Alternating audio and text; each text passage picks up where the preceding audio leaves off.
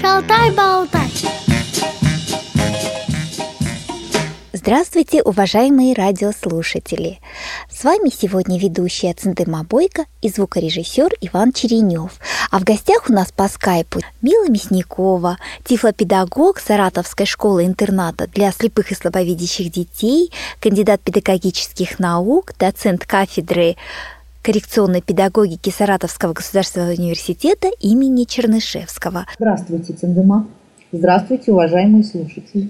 Сегодняшняя наша программа – это продолжение предыдущей, где мы говорили о раннем развитии детей, говорили о том, какими проблемами сталкиваются родители и, главное, как не допускать ошибки. Продолжаем сегодня разговор про развитие мелкой моторики – да, а, к сожалению, родители недопонимают важность развития осязания и мелкой моторики у детей с нарушениями зрения. Зачастую родители в своей работе с детьми делают упор на развитие слуха. Они много с ними разговаривают, много им читают, дают им слушать сказки, не понимая при этом, что в таком случае у детей происходит накопление большого словарного запаса, и это родителям кажется очень хорошо. Но с другой стороны, дети не понимают, что конкретно скрывается за каждым словом. Так вот, а, все-таки компенсирует недостаточное зрение, осязание. Когда родители рассказывают что-то детям, читают им сказки, они обязательно должны подключать осязание для того, чтобы объяснить ребенку то или иное слово. А вот существует несколько видов осязания. Пассивная форма, активное осязание и инструментальное.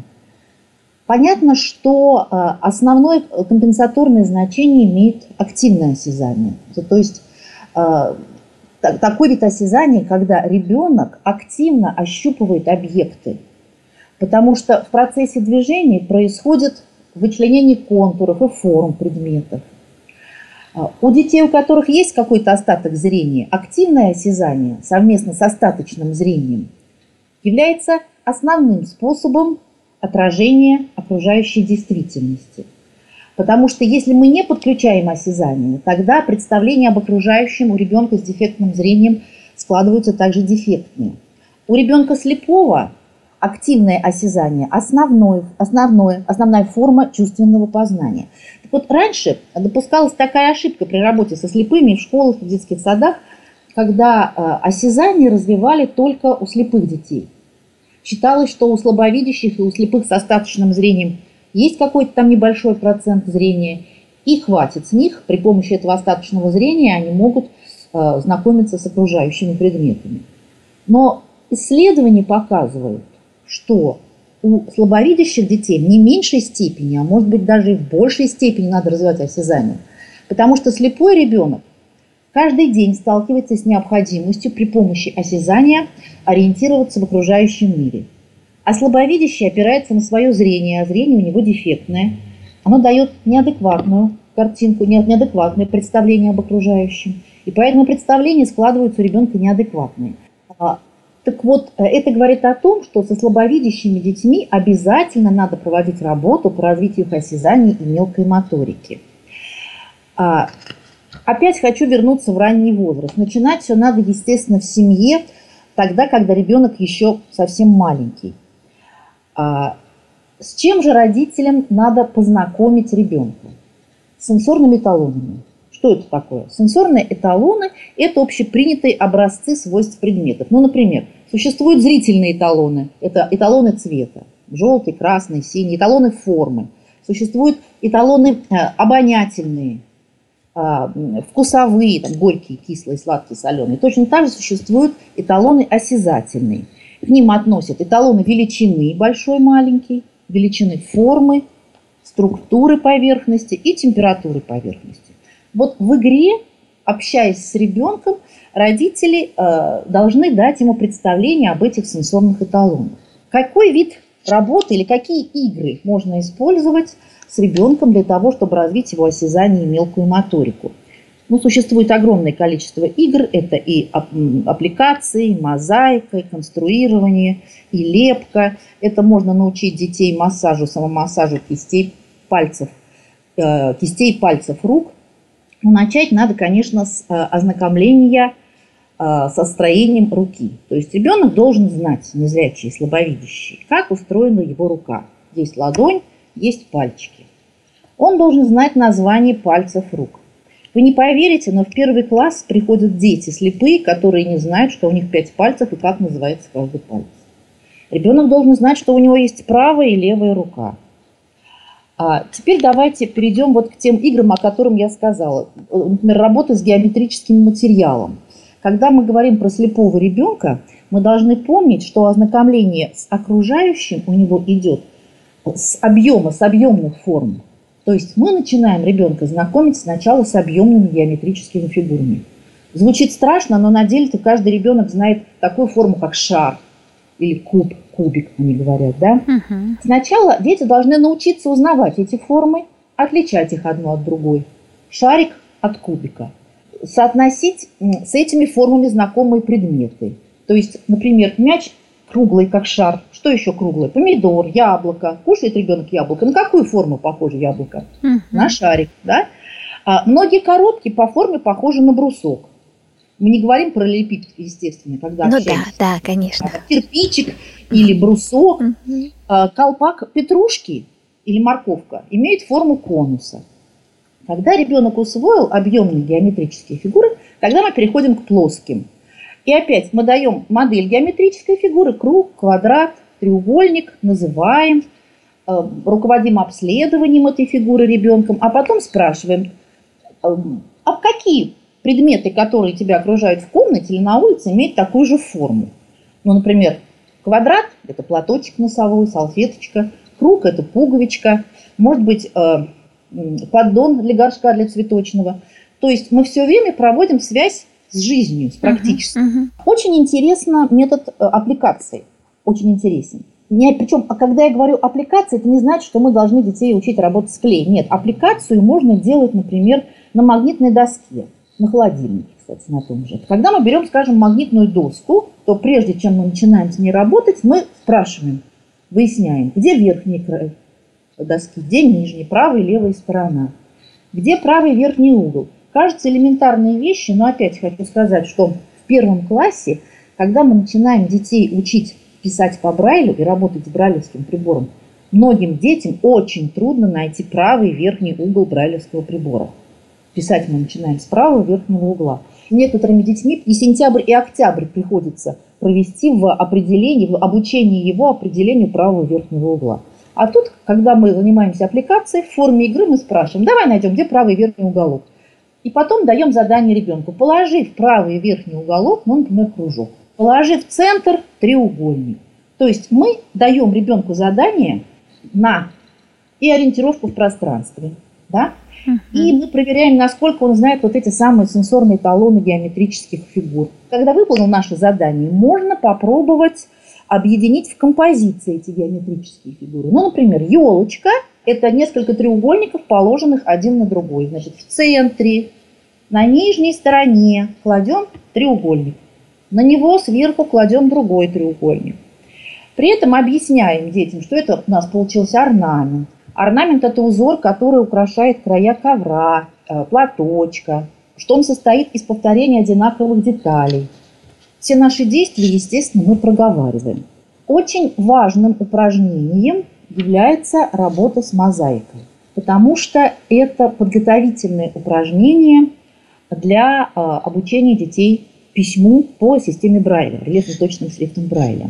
Занятие с мозаикой надо начинать не с конструирования, не с выкладывания фигур, а с общего ознакомления с назначением и приемами работы. Показываем. Вот у нас есть поле в дырочках. В него, в эти дырочки мы вставляем фишки. Если у детей есть остаточное зрение, надо научить его находить нужную, скажем, там по цвету фишку. Мозаики очень яркие детали имеют, и поэтому, если у ребенка есть остаточное зрение, то цвет фишки можно при помощи зрения определить. А вот если мы просим ребенка работать на поле мозаичном, то тогда, конечно, желательно, чтобы на первых этапах у ребенка, у которого остаточное зрение и который предположительно будет у нас в дальнейшем писать по Брайлю, зрение исключить. Каким образом? Ну, опять-таки, в форме игры. Давай завяжем глазки тебе и маме и попробуем э, поработать с завязанными глазками. Для того, чтобы ребенок не подсматривал, не прослеживал зрительно свои действия. Э, ребенка, который будет в дальнейшем писать по Брайлю, надо учить э, правой рукой вставлять фишку, а левой рукой контролировать действия правой. То есть мы как бы э, проигрываем Э, действия, которые в дальнейшем будут выполняться при обучении его письму по Брайлю. Правая рука грифелем пишет, левая рука контролирует действия правой руки. Начинаем мы, повторяю, не с конструирования, э, когда работаем с мозаикой, а, например, заполнение поля фишками, просто сплошняком.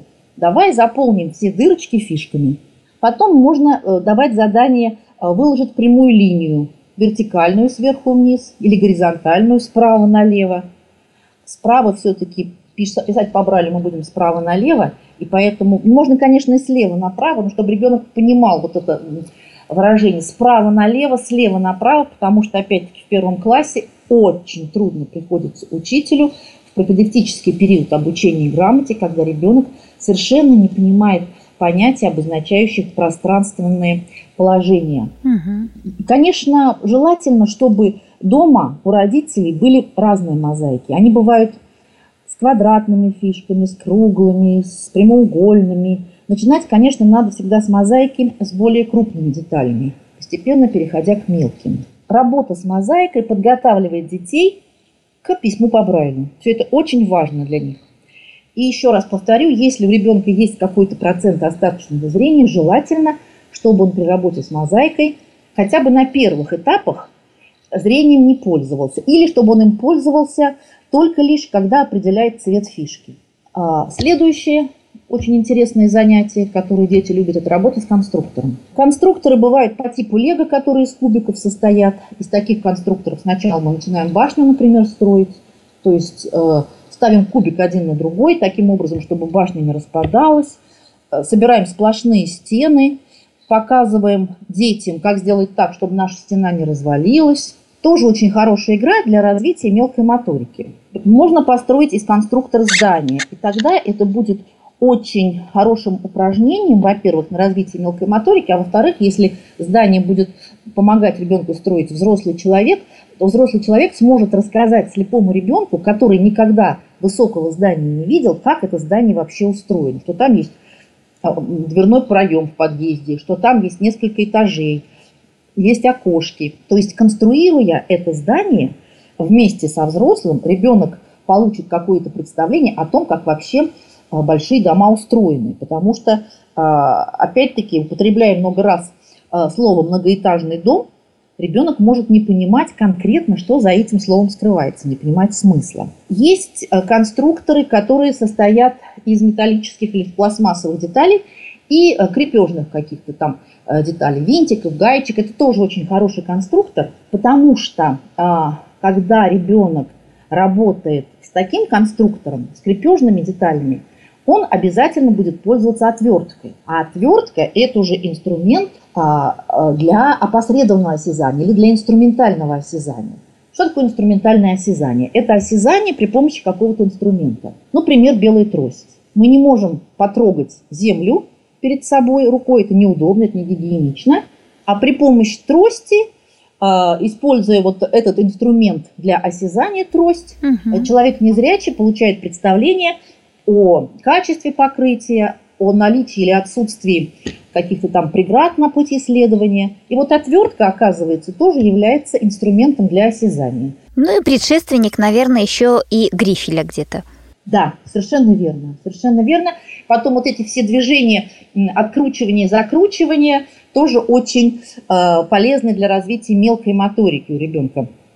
Вообще, если вот опять координация еще движения, скорее всего, да, еще к тому же. Да, абсолютно, конечно. Вообще, вот если вернуться в ранний возраст, то, конечно, можно дома найти много таких интересных для ребенка занятий, которые будут развивать его мелкую моторику. Ну, например, открывание закрывание всевозможных баночек и крышечек. Для того, чтобы у ребенка было развито осязание мелкая моторика, надо стараться э, научить его как можно большему количеству бытовых действий. Бытовых действий по самообслуживанию, а, потому что все это способствует не только развитию навыков самостоятельности, но и развитию осязания моторики.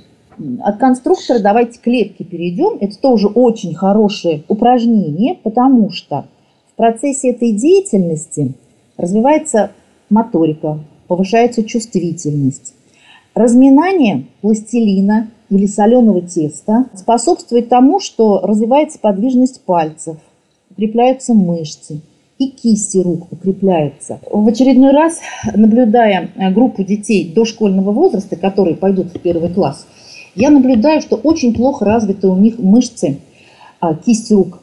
И мы им дали маленькие грифелечки, и они даже этим маленьким грифелем с трудом прокалывают бумагу. Настолько ручки слабенькие. Это говорит о чем? О том, что никакого труда эти руки не знали, даже самого легкого, даже самого простого. А вот лепка как раз способствует развитию укреплению мышц кистей рук. Понятно, что занятие лепкой требует от детей определенных физических сил, которые они будут затрачивать на разминание, на сплющивание, на раскатывание пластилина. С чего же мы начинаем лепить? Ну, обычно с колбасок.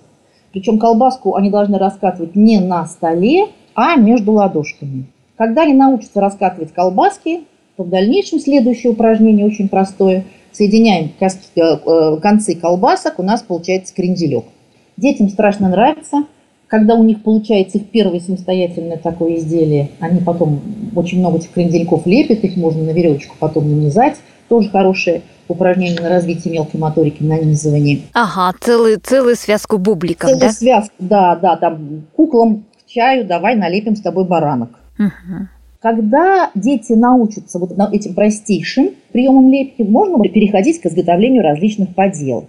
Ну, например, лепить фрукты и овощи. Понятно, что сначала, прежде чем слепить, например, яблоко, мы должны дать обследовать натуральный объект, натуральное яблоко, обсудить, что вот имеет форму шара, а показать, как шарик между ладошками опять-таки катается, и вот таких яблочек налепить. Можно переходить к лепке овощей. Огурец какой формы. Потрогали натуральный огурец, какой он формы, он вытянутый. А, показали, как лепить, а, слепили огурчик. Потом после этого можно ну, например, корзинку слепить. Но корзинка – это, конечно, очень сложный, сложный предмет для лепки, чтобы все эти фрукты положить в корзинку. Если же у ребеночка прям совсем слабые ручки, то можно для начала от колбаски э, слепленной отламывать маленькие шарики.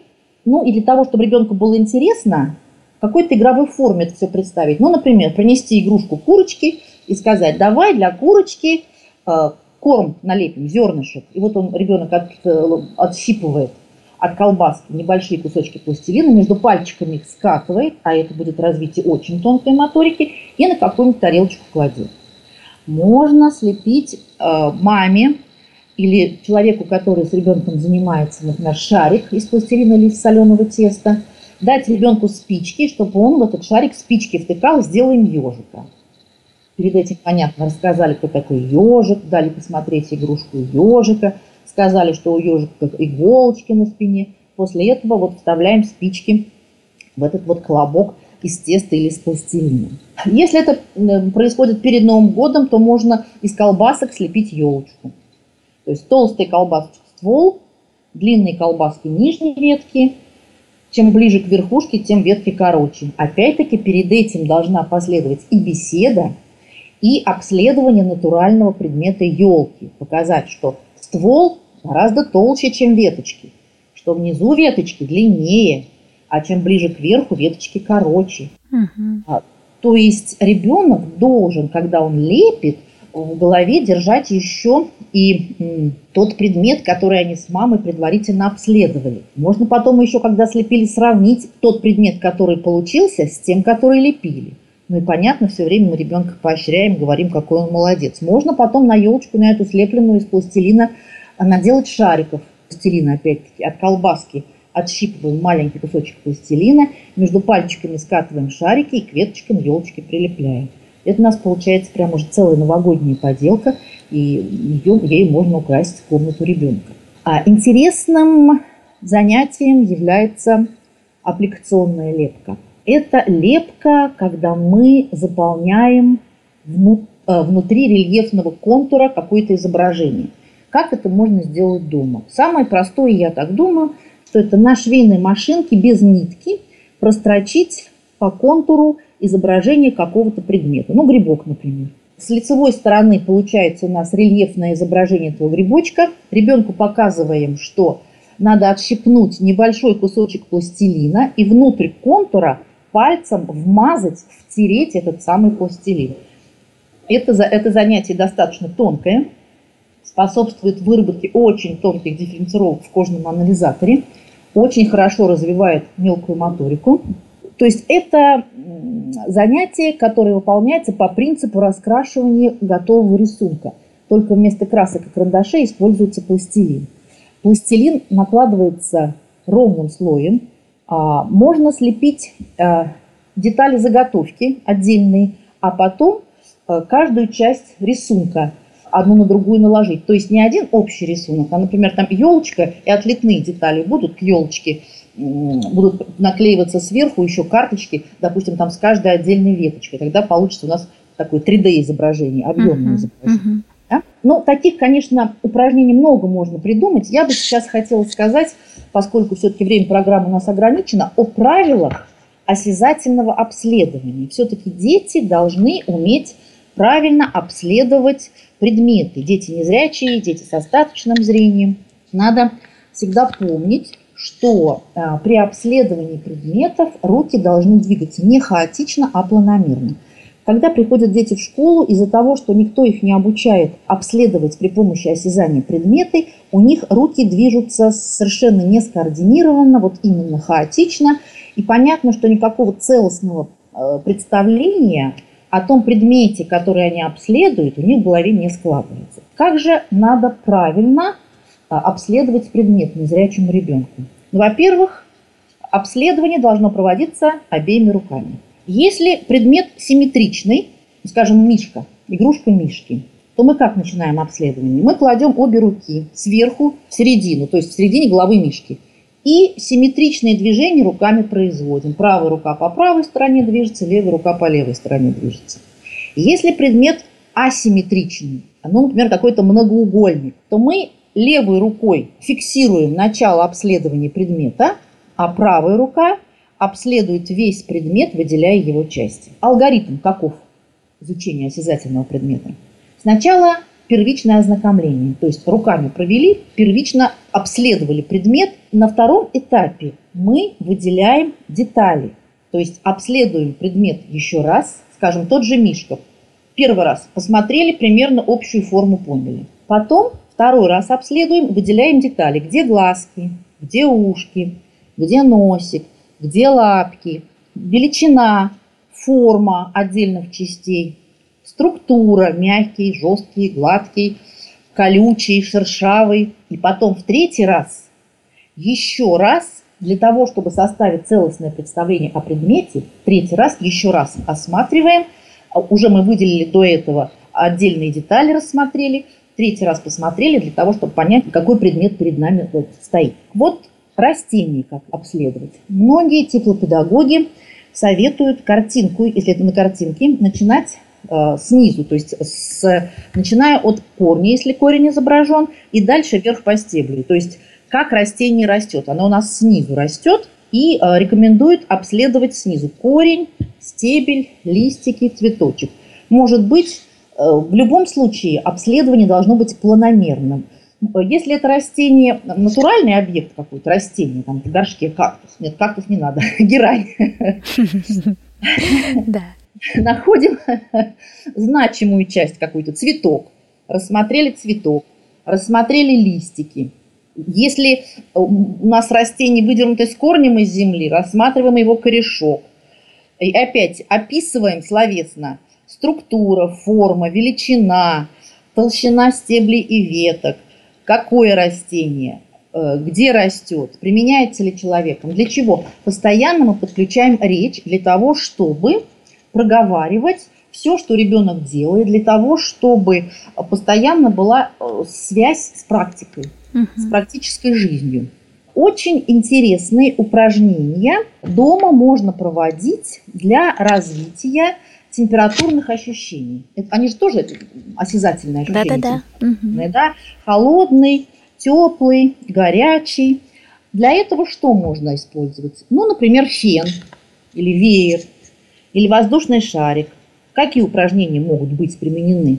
Ну, взять фен и, варьируя скорость, направление и температуру воздуха, э, спрашивать ребенка, что ты чувствуешь. И струю воздуха направлять не только на руки, но и на лицо, и на другие части ребенка. Ведь когда мы говорим про осязание, мы должны понимать, что а, осязание – это особенность нашего кожного покрова. Мы кожей ощущаем эти там холод, тепло, прикосновение, структуру поверхности. И поэтому важно развивать осязание не только на руках, но и на щеке, например, щекой.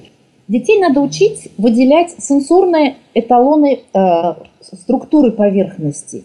Для этого можно дать им, например, набор кусочков ткани для того, чтобы они при помощи своих тактильных ощущений складывали эти кусочки в пары. Надо их учить различать такие свойства, как колючий, мягкий, твердый, липкий, пластичный. Для этого можно использовать съедобные материалы – я хочу на прощание сказать, что, уважаемые родители, мамы прежде всего, пожалуйста, не забывайте о том, что осязание в жизни слепого и слабовидящего ребенка очень важно.